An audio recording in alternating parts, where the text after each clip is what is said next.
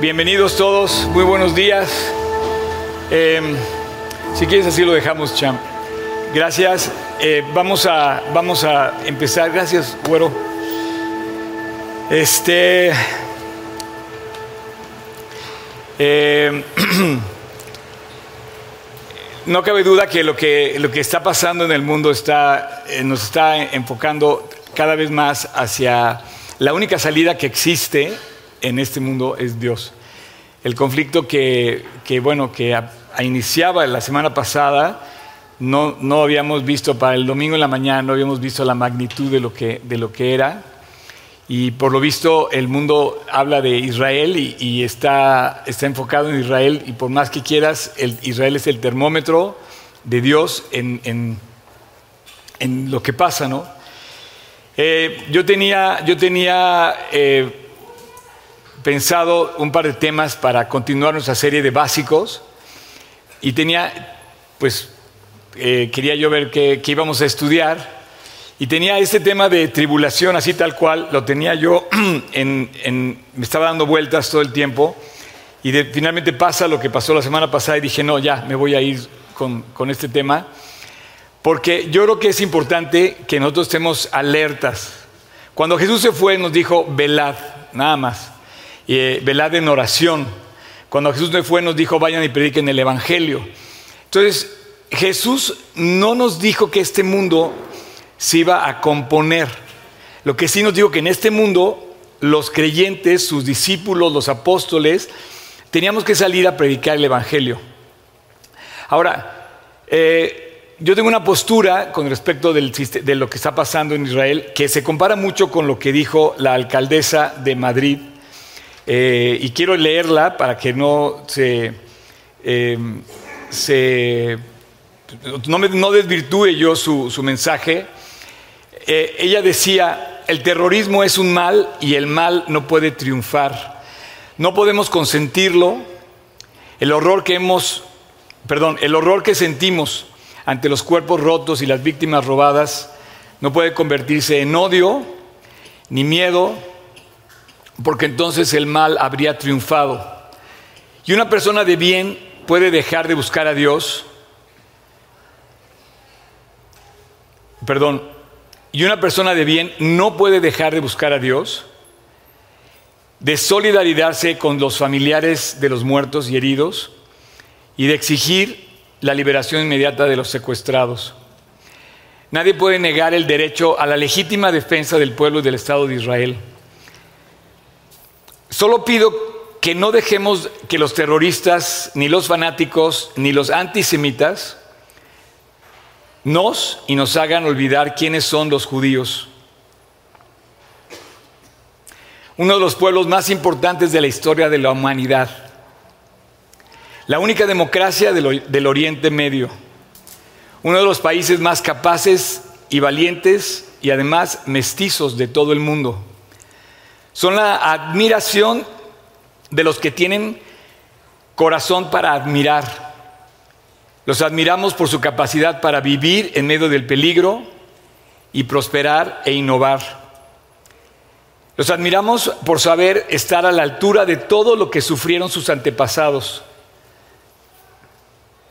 Ella dice, son un pueblo hermano de España y estamos con ustedes. Como representante de los madrileños, les traigo nuestras condolencias, nuestro cariño y apoyo, y como mujer siento espanto y nunca se me borrarán ciertas imágenes. Sé que estarán a la altura de la hora terrible por la que están pasando a lo largo de más de dos mil años, aún fuera de su tierra, siguieron siendo el mismo pueblo, el pueblo judío, y nadie ni nadie los va a cambiar. Nada ni nadie los va a cambiar. Nadie puede negar su derecho a existir y a la tierra prometida que es su hogar. Y el hogar de muchos que son que no son judíos, pero que su democracia los acoge. Nadie puede crecer ajeno al terrorismo, a cualquier tipo, a su plan miserable de acabar con la libertad la convivencia y la prosperidad en el mundo. El terror quiere matar todo lo bueno que hemos construido a lo largo de la historia, quiere envilecernos y hacer que olvidemos nuestra propia humanidad. Pero repito que no lo conseguirán. La comisión, el entusiasmo, la bravura, la imaginación del pueblo de Israel harán que perdure esta obra admirable que son. Y bueno, le faltó a ella agregar la palabra Dios, aunque la mencionó al principio, este, pero sí eh, creo yo que Dios es el que ha permitido que el pueblo de Israel perdure a lo largo de toda la historia. Y como hemos oído muchas veces, eh, desde, la, desde la Segunda Guerra Mundial, yo no viví la Segunda Guerra Mundial, pero, pero lo que estamos viviendo fue semejante a lo que pasó con ellos en la Segunda Guerra Mundial. Y es un tiempo para definirnos, es un tiempo para, para realmente para tomar una decisión. Ahora, yo quiero hablar de este tema porque el pueblo judío está siendo ahorita objeto de las noticias, pero el pueblo judío nos está diciendo muchas cosas que van a pasar en el futuro. Así es que hablar de la Biblia es fascinante, aún a pesar de que la Biblia nos describe principios preciosos, eh, doctrinas, enseñanzas, grandes historias de personajes, testimonios increíbles, muchísimas cosas. Sabes que lo más increíble que describe la Biblia es lo que todavía no pasa, pero va a pasar. yo tengo un deber con ustedes de hablarles lo que va a pasar. Porque a mí Dios me va a pedir cuentas de no haberles dicho lo que ustedes debían saber. Y ustedes tienen el mismo mensaje que dar según lo que vimos en las últimas dos reuniones pasadas, tanto la Gran Comisión como el campo misionero. Ustedes son los misioneros, yo soy el misionero, estamos pisando el pie que pisa nuestro, el suelo que pisa nuestro pie es el campo misionero donde nosotros podemos hacer esto.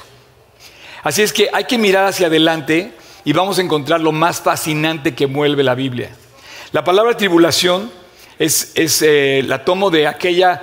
Eh, parte de la Biblia que dice que va a ser, que va, a haber una gran tribulación, ¿no?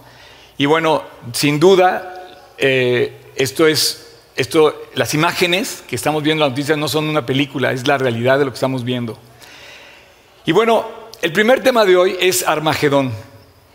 Vamos a ir tocando diferentes temas de la profecía. Yo quiero ser muy puntual en temas. Armagedón les voy a hacer una encuesta así rápida. ¿Quiénes han oído de parte de ustedes, quiénes han oído esta palabra en, alguna película, en alguna, eh, no sé, ¿pueden, pueden, hacerme, o sea, la palabra es conocida de, todo, de la mayoría, Armagedón.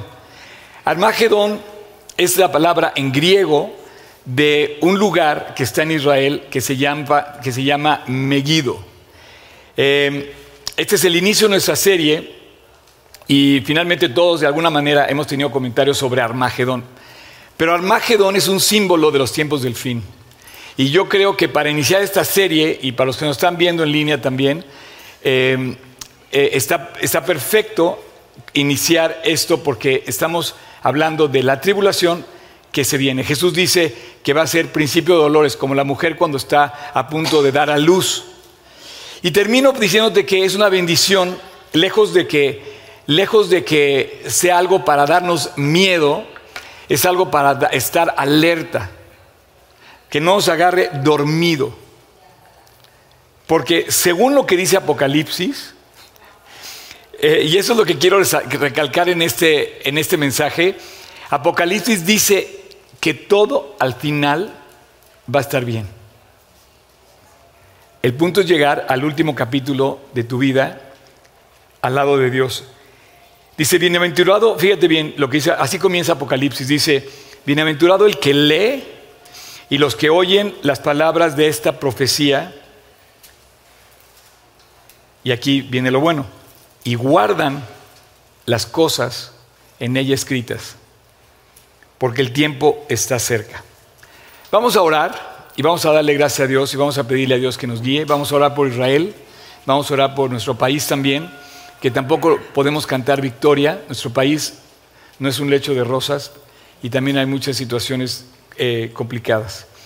Padre, muchas gracias por esta mañana y darme la oportunidad de iniciar este tema maravilloso que es los hechos del futuro que tú describes en tu palabra.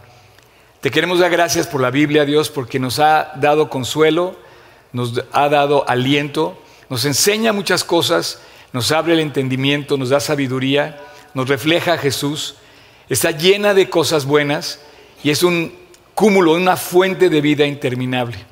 Nos habla de la salvación, nos habla de la diferencia entre un creyente y un incrédulo, y tú dejaste este testimonio, es un testamento, de hecho son dos testamentos a favor de aquellos para compartir tu herencia, que es el cielo y la eternidad. Dios, hoy te doy gracias por el inicio de esta serie en donde vamos a ver no solo lo que hemos visto antes, sino también lo que va a suceder, que todavía no sucede. Así es que te pedimos tu bendición, Dios, para que este tiempo y cada uno de nosotros tomemos también conciencia y podamos estar a la altura del momento que estamos viviendo. Te quiero dar gracias por la nación de Israel.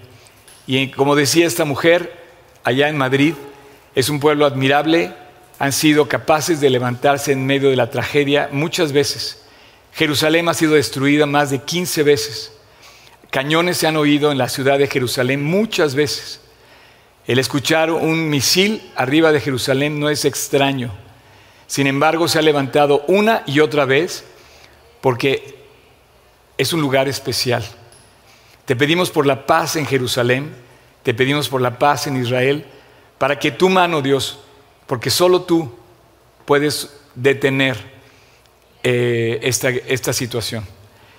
Eh, te pedimos para que todos los inocentes de ambos bandos, tanto palestinos como israelitas, puedan encontrar la paz que puede venir solamente de ti, del príncipe de paz. Señor, sabemos que todo lo que sucede es algo que tú tienes preparado dentro de un plan y que tú vas a cumplir esos planes y propósitos.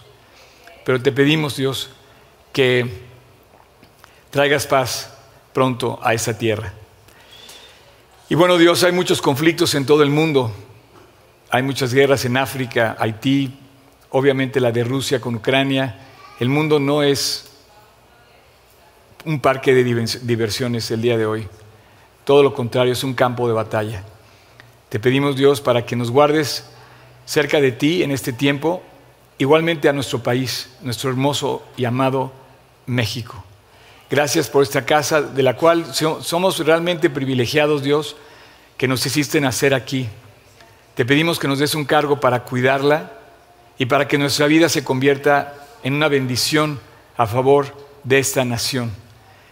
Que en donde estemos, Dios, nuestra escuela, nuestro trabajo, nuestra casa, en donde estemos en la calle, nuestro paso por cada aspecto de nuestras circunstancias refleje el amor de Cristo y que seamos una bendición a cualquier persona con la que tratamos, en el banco, en la tienda, en la oficina, en la escuela. Dios, haznos ser una bendición, un medio por el cual podamos reflejarte a ti y un medio que podamos echar a andar y podamos echar a poner en práctica nuestra fe.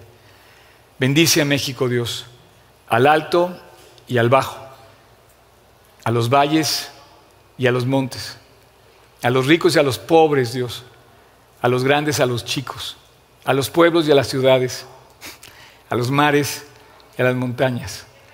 Y Dios, gracias infinitas, porque este es nuestro lugar de refugio, tu palabra, tus brazos cerca de ti. Y qué hermoso es saber que hay un lugar de refugio, que hay ayuda, que tú escuchas y que podemos estar seguros solo y exclusivamente cuando estamos ante ti y ante tu presencia. En tu precioso nombre Jesús. Amén. Bueno, pues este es el inicio de nuestra serie Armagedón, perdón, eh, Tribulación, y vamos a iniciar con el capítulo de Armagedón. Se va a poner bueno.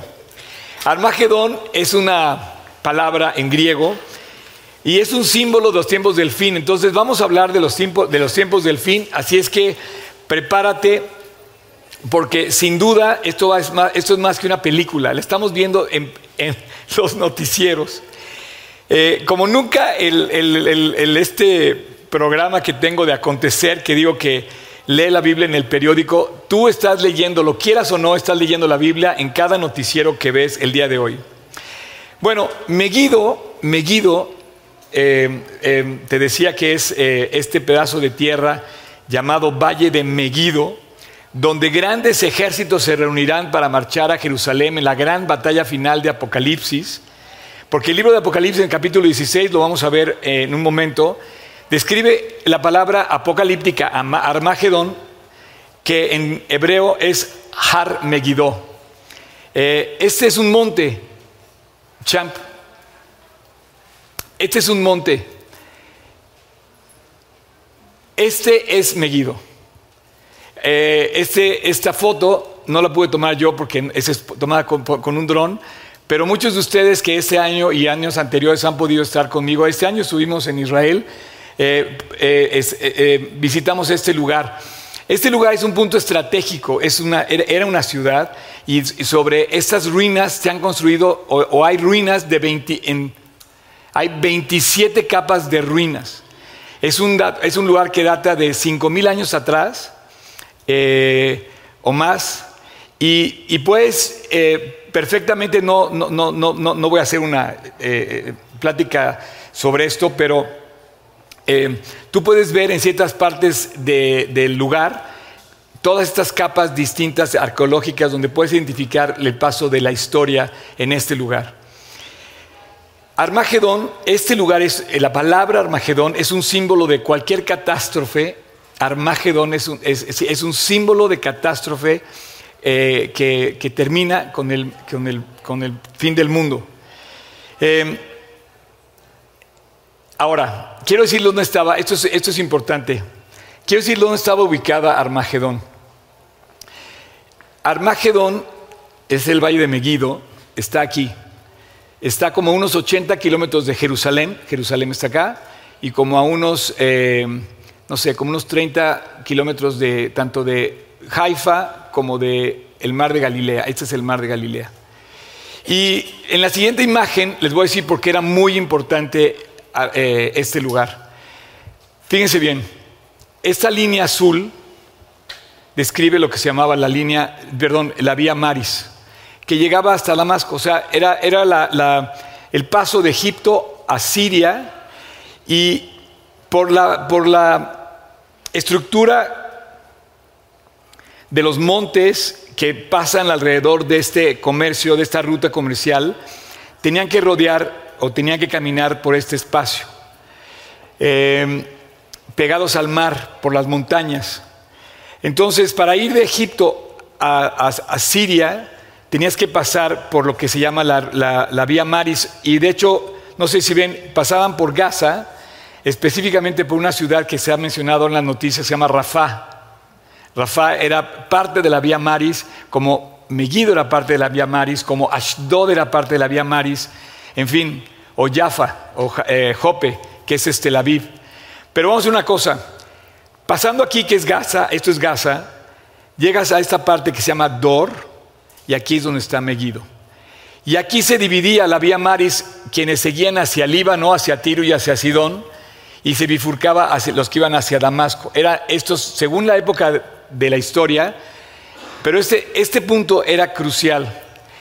Y eh, volvemos a la, foto aérea de todo el valle. Eh, Megiddo es un escenario de de batallas a lo largo de toda la historia. Están descritas en la Biblia solamente ahí batallas. En la Biblia, hablando de Megiddo, solamente se habla de batallas, particularmente dos. ¿Se acuerdan del rey Josías? Murió en, en Megiddo. Y en Apocalipsis, eh, ahorita lo vamos a ver. Pero si tú volteas a ver el valle, es un valle súper fértil. Es el valle de Jezreel. Es el, es el norte de la Galilea. Es, es un valle que si tú te paras ahí, lejos, lejos podías pensar de que es un campo de batalla. Em, está situado estratégicamente y bueno, dominaba justamente el cruce del, destino final, ya casi llegaban de Egipto, las mercancías de Egipto a sus destinos y estaba en una posición geográfica muy importante. Em, sin embargo, yo quiero recordarte hoy que ahí se dio la primera gran batalla de la historia registrada. Por ejemplo, en Megiddo se libró entre las fuerzas, se libró la batalla entre las fuerzas egipcias bajo el mando de, de Faraón Tutmosis. Los faraón venía de Egipto, venía subiendo y venía una batalla contra la coalición cananea. Y en ella se registra por primera vez el uso de un arco compuesto. Y se da el, primer recuento oficial en la historia de bajas, o sea, bajas en una guerra, de muertos en una guerra. Pero Megiddo es el set de esa primera batalla y Megiddo es el set de la última batalla. Porque así como se registra la primera batalla, se registra la última y en, el, y en medio está, la batalla de Josías. Así es que sabemos todos que el rey Josías peleó ahí. La Biblia dice en Segunda de Reyes 28:30 dice, los demás hechos de Josías y todo lo que él hizo no está escrito en el libro de las crónicas de los reyes de Judá. En aquellos días, Faraón Necao, acuérdate, estamos hablando de, de unos 550 antes de Cristo, 600 antes de Cristo, eh, la fecha exacta eh, no la tengo ahorita a la mano. Dice, Faraón Necao, rey de Egipto, subió contra el rey de Asiria, en el camino para llegar a Siria, y tenía que pasar por Megiddo. Em,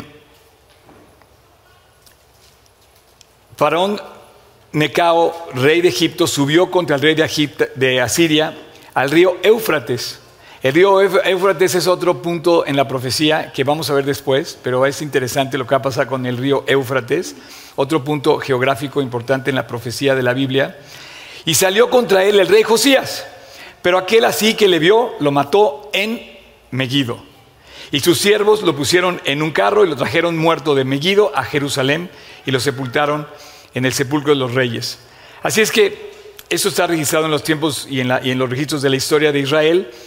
Pero Megiddo es, un, es una referencia al tiempo del fin, sobre todo por el pasaje de Apocalipsis 16. Y vamos a leerlo, Apocalipsis 16, del 12, del 12, perdón, 16, del 12 al 16. Fíjate, dice, y el, y el ángel derramó su copa sobre el gran río Éufrates. Vamos a ver esto que les decía más adelante. Y el agua de este se secó para que estuviese preparado el camino para los reyes del oriente. Y vi salir de la boca del dragón y de la boca de la bestia y de la boca del falso profeta, todos esos personajes los vamos a ver en esta serie, tres espíritus inmundos a, a manera de ranas. Pues son espíritus de demonios que hacen señales y van a los reyes de la tierra de todo el mundo para reunirlos. Aquí es donde quiero que enfoques tu atención para reunirlos a la batalla de aquel gran día de Dios, del Dios Todopoderoso. He aquí yo vengo como ladrón. ¿Qué es lo que nos dice Dios? Dice, bienaventurado el que vela, pero dice bienaventurado. No nos está maldiciendo. O sea, Dios cuando está hablando de, de, de Megiddo no dice, oye, ponte a temblar. No, bienaventurado, bendecido el que lava, guarda sus ropas para, para que no ande desnudo y vean su, su vergüenza. Y finalmente el versículo 16, y lo reunió en el lugar que en hebreo se llama Armagedón. Acuérdate que Apocalipsis está traducido al griego. Entonces, cuando tú lees el Nuevo Testamento, entre ellos está Apocalipsis, tú, el origen de ese, de ese texto es griego. La palabra es griega para Armagedón. Pero si lo traduces al hebreo, es Megiddo. Har Megiddo. Esa es la palabra, ¿ok? Dice, y los reunió en el lugar que en hebreo se llama Armagedón. Entonces es lo que estamos estudiando. Entonces Armagedón, vamos, podemos volver a poner otra vez la imagen del valle de, de Jezreel. Armagedón es un símbolo de un, más bien no es un símbolo, es el escenario real donde va a ser la reunión, según lo que dice aquí, los reunió a todos los reyes de la tierra, de todo el mundo, para reunirlos a la batalla de aquel gran día, y ahí los reunió. Ahora, todas las guerras es una batalla. Es increíble lo que, lo que hizo jamás. Ahora El problema va a ser que todos van a estar enfocados en la destrucción de Hamas, de Palestina, pero ellos iniciaron una guerra. O sea, iniciaron una guerra, ¿no? Iniciaron una guerra. Ahora resulta que ya que el enemigo, que es 50 veces más grande que él, va a cobrarles o va a continuar con esa guerra, dice, no, ¿saben qué? Todo que vuelva a la normalidad ya, ahí muere, ¿no? Pues digo, por algo Jesús predica la misericordia, pero por, otro lado también, qué difícil, ¿no? Qué difícil eh, situación. Y según la Biblia solamente va a traer paz a este lugar y a, este conflicto, lo va a traer el Mesías cuando Él venga.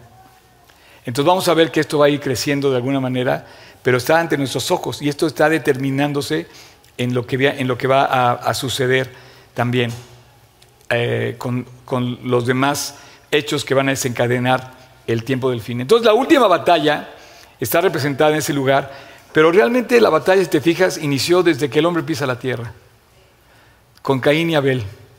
Y, lo primero que le reclama Dios a Caín, ¿saben qué le reclama Dios a Caín? Cuando, cuando está el texto dice, la sangre de tu hermano clama desde la tierra. O sea, Dios tiene el registro de toda la sangre derramada en la tierra. Si te fijas, la sangre queda derramada y entonces Dios, Dios lleva ese registro. Y, Dios tiene ese registro, pero nos está diciendo algo muy importante. Es una lucha entre el bien y el mal. Es una lucha entre las fuerzas del bien. Toda la guerra es una guerra, finalmente es una guerra entre el bien y el mal. Pero más que ver a, a un bando y al otro, es una guerra espiritual, entre lo bueno y lo malo, entre el bien y el mal. Y la última batalla no, no será determinada por el ejército de ninguna bando será determinada por la presencia del Mesías que va a llegar, va a soplar y va a acabar con los ejércitos que se preparen contra él. Hoy día claramente podemos ver que se sigue librando esa gran batalla eh, y es a, donde yo quiero llamar tu atención. Este día, hoy, hoy en día, estamos viendo que efectivamente hay una gran batalla. Y lo vemos en las noticias al otro lado del mundo, en el Medio Oriente, en Rusia, en Haití, en África, pero también lo vemos en la esquina de tu casa, de nuestras casas.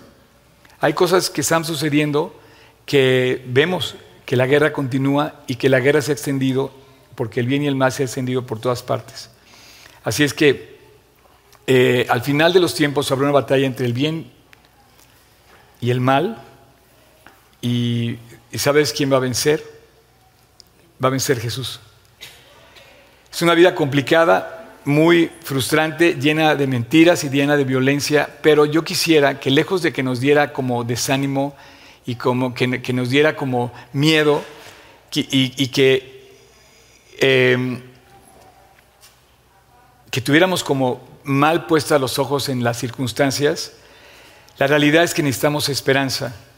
La realidad es que necesitamos que la maldad y el pecado se acabe y que reine la paz.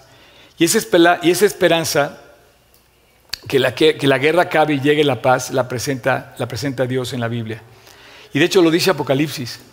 Apocalipsis dice justamente que las cosas se van a complicar, se van a ir deteriorando cada vez más y que no será suave ni fácil el reto que tenemos este, delante de enfrentar las cosas, pero, pero Apocalipsis dice que va a haber una victoria de parte de Dios. Y bueno, es conocida esta victoria porque Dios lo presenta en diferentes partes de Apocalipsis. Por ejemplo, si, yo veo casi el final de Apocalipsis, en el, en, el, en el, cierre, en el capítulo 21, dice en el versículo 3, dice, fíjate, y oí una gran voz del cielo que decía, he aquí la casa de Dios con los hombres, y él morará con ellos y ellos serán su pueblo, y Dios mismo estará con ellos como su Dios Enjugará Dios toda lágrima de los ojos de ellos, ya no habrá más muerte, ni habrá más llanto, ni clamor, ni dolor, porque las primeras cosas pasaron. Y el que estaba sentado en el trono dijo, he aquí, yo hago nuevas todas las cosas. Entonces, finalmente eh, describe Apocalipsis que, Dios va a traer al hombre a su hogar, em, que va a convertir las armas en rejas de arado, que va a cambiar todo este, todo este mundo de guerra cuando Él gobierne va a, instaurar la paz. Y bueno, cuando tú ves el desenlace de Apocalipsis, puedes entender perfectamente la realidad, eh, la realidad de lo que habla eh, Dios. Cuando lees Apocalipsis empiezas a escuchar una canción en el fondo que habla de paz, de esperanza, de triunfo, del bien sobre el mal. Cuando empiezas a leer Apocalipsis, y por ahí anda mi worship team, por favor que suba, eh, cuando empiezas a escuchar las voces de Apocalipsis, eh, te describe la batalla del fin, te describe la batalla y lo terrible que va a ser los tiempos del fin, te describe Armagedón, pero si escuchas con atención, es un relato de una victoria con la cual Dios va a conquistar todo el plan que Él tiene trazado para el mundo. La historia de principio a fin pretendía llevarnos hasta ese final. Jesús planeó tenernos en el paraíso y lo perdimos cuando pecamos. Y todo lo que Él ha hecho ha sido rescatar al hombre para que pudiéramos reconquistar esa herencia que nos ha puesto. Y así es que se reconoce que hay una gran batalla, pero se puede oír en la batalla las canciones del ejército de Dios que salen triunfando. El reino de Dios va a prevalecer por encima de los reinos de la tierra. Hoy es difícil sacar de nuestra mente, y cada vez lo va a ser más, eh, los tiempos del fin. Esta, esta serie eh, nos va a estar enfrentando en la profecía. ¿Qué va a pasar? No? Bueno, ya sabes hoy algo muy sencillo, que el lugar de la última batalla de los ejércitos de toda la tierra va a ser en Israel. O sea, Israel va a seguir siendo objeto de noticias seguramente. Van a escucharse y se van a seguir escuchando eh, cañones de guerra. Pero va a llegar un día donde va a regresar el Mesías. La realidad, finalmente, es que el triunfo será del bien. Es que el triunfo será de Dios. Es que Jesús va a ganar esta batalla. Ahora, según Apocalipsis, mirando hacia adelante, hay un futuro increíble esperándonos a los creyentes. Lo mejor, según lo que dice Apocalipsis, según lo que dice Apocalipsis, es que lo mejor está por venir. Así es que entiendo que Dios ha planeado todas las cosas y hay una que ha planeado con todo su corazón traer paz a esta tierra. ¿Dónde se va a encontrar la paz en medio de tanta complicación? Nadie sabe cómo va a poderse terminar este conflicto. Es un conflicto que no tiene solución. De hecho, si alguien tuviera la solución, ya lo hubiera, ya lo hubiera puesto.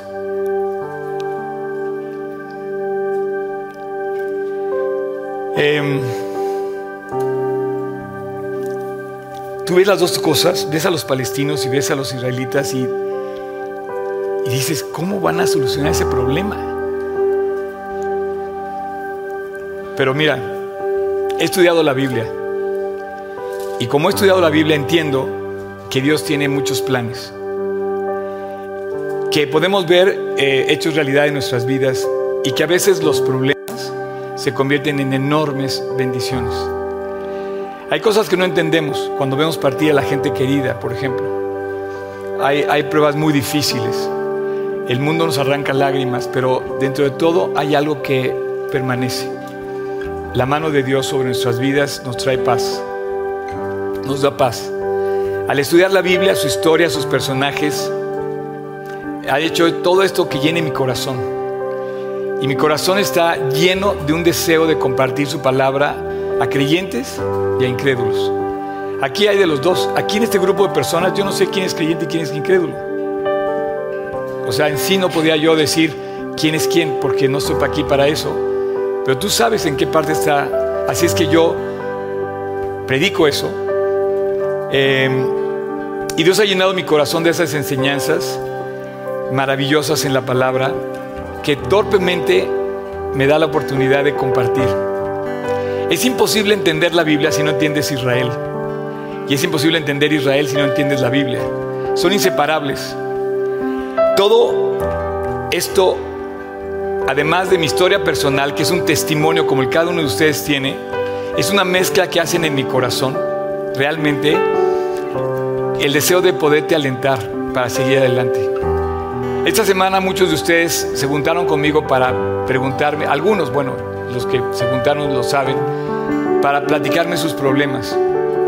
Y yo no tengo la solución a tus problemas, pero sí te puedo alentar a seguir adelante. Y yo quisiera que siguieras adelante porque, porque vale la pena seguir adelante. Porque Dios un día traerá la recompensa, un día Dios traerá la respuesta. Un día la historia termina, pero no termina en Armagedón, termina en el cielo. O sea, Armagedón no es el fin del mundo. Dios tiene planeado pasar por ahí, pero el fin de Dios, el deseo de Dios, llevarte a su casa. Así es que mi corazón se despierta todos los días, de verdad, todos los días con el deseo de seguir adelante y mi misión o mi deseo es despertar a los creyentes, despertar a los creyentes, algunos están durmiendo, literal, y alertar a los incrédulos. Y compartir una cosa que llama la Biblia la esperanza bienaventurada, la manifestación gloriosa.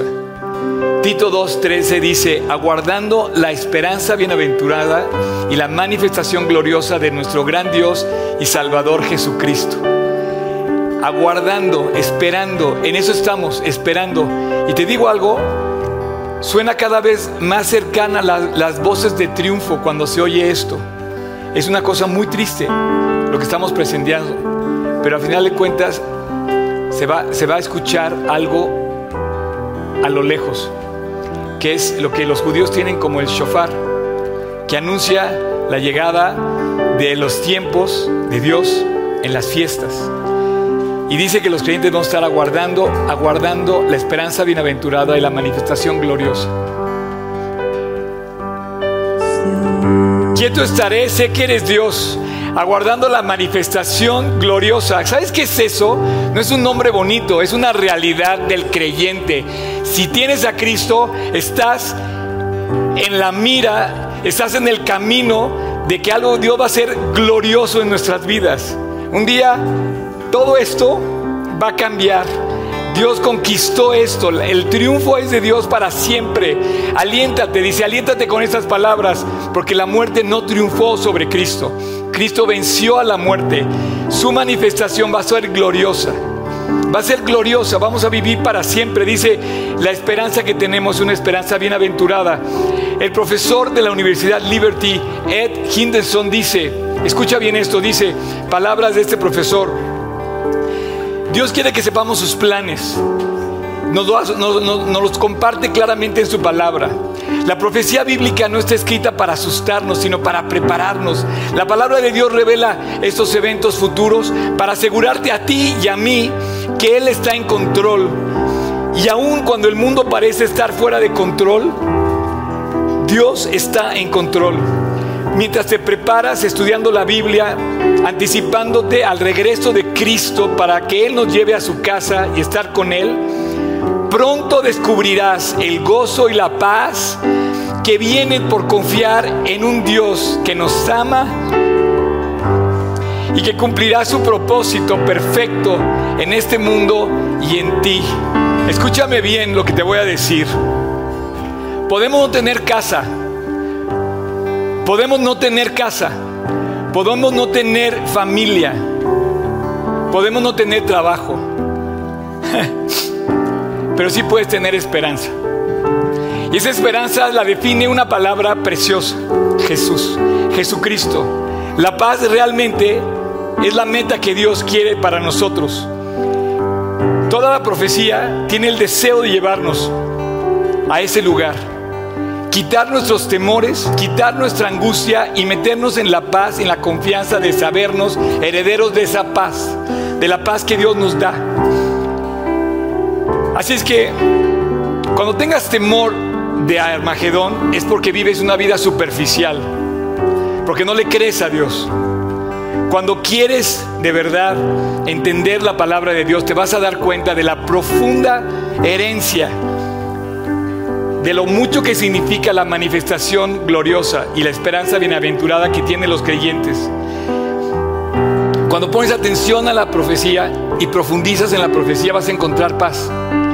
La paz que dijo Jesús en Juan 24, 7, 27, 14, 27, que dice, mi paz os dejo, mi paz os doy, yo no os la doy como el mundo la da. Dice, no se turbe vuestro corazón ni tenga miedo. ¿Y cómo llega esa paz al hombre?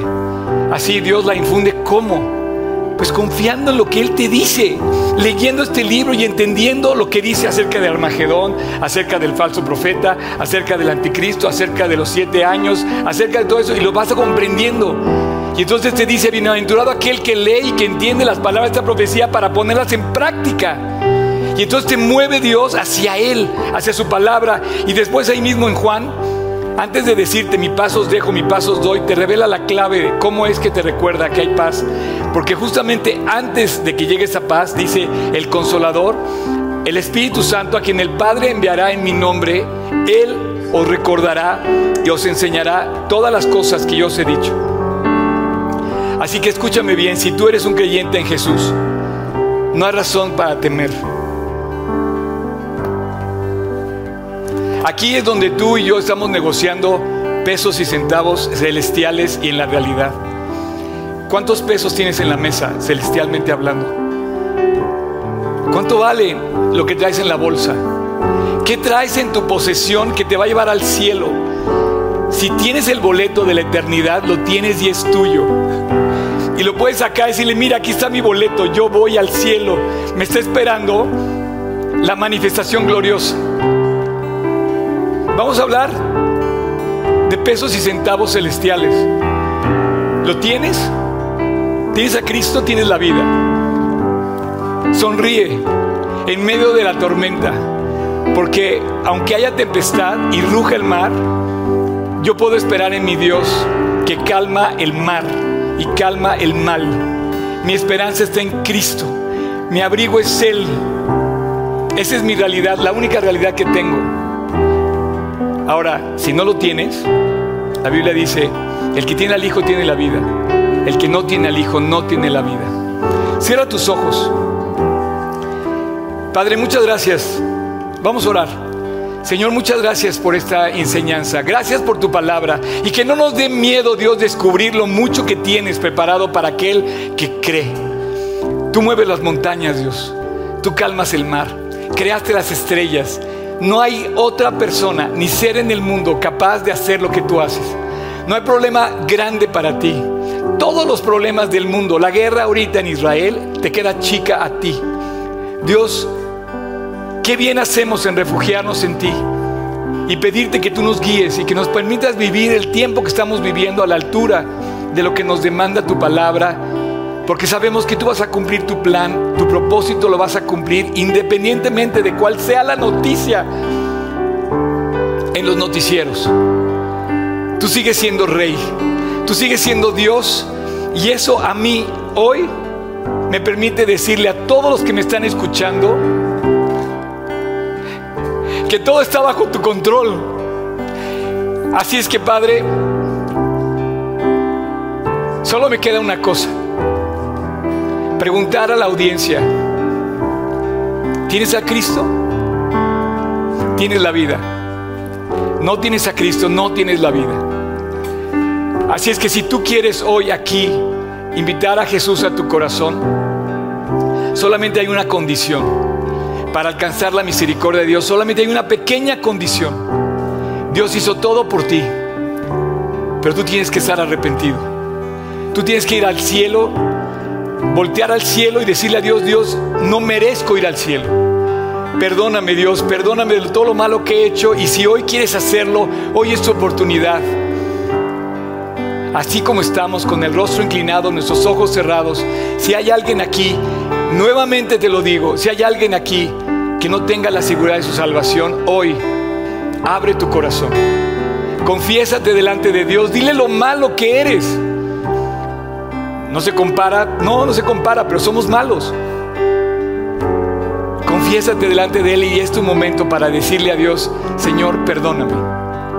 Así que si tú quieres, hoy está llamando a la puerta de tu corazón para darte ese boleto para la eternidad. Él no quiere que te quedes en Meguido y que mueras como Josías. Él quiere que vayas a la eternidad y que estés en su casa donde las cosas todas son hechas nuevas. A eso vino Jesús y cumplió su misión y terminó su misión. Pero tú tienes que abrir la puerta. Eres tú quien tienes que abrir la puerta. Así es que si tú quieres hoy, ahí donde estás, en voz baja, en silencio, repite conmigo esta enseñanza. Perdón, esta oración, discúlpame. Díselo a Dios. Ora desde lo profundo de tu corazón y dile, Señor, perdóname. Te abro la puerta de mi corazón. Te necesito, Jesús. Entra a mi corazón. Límpialo. Te lo entrego. Y Dios, acepto lo que tú hiciste por mí en el Calvario. Ahora entiendo por qué fuiste a morir y tomaste mi lugar. Hoy te doy las gracias, Dios.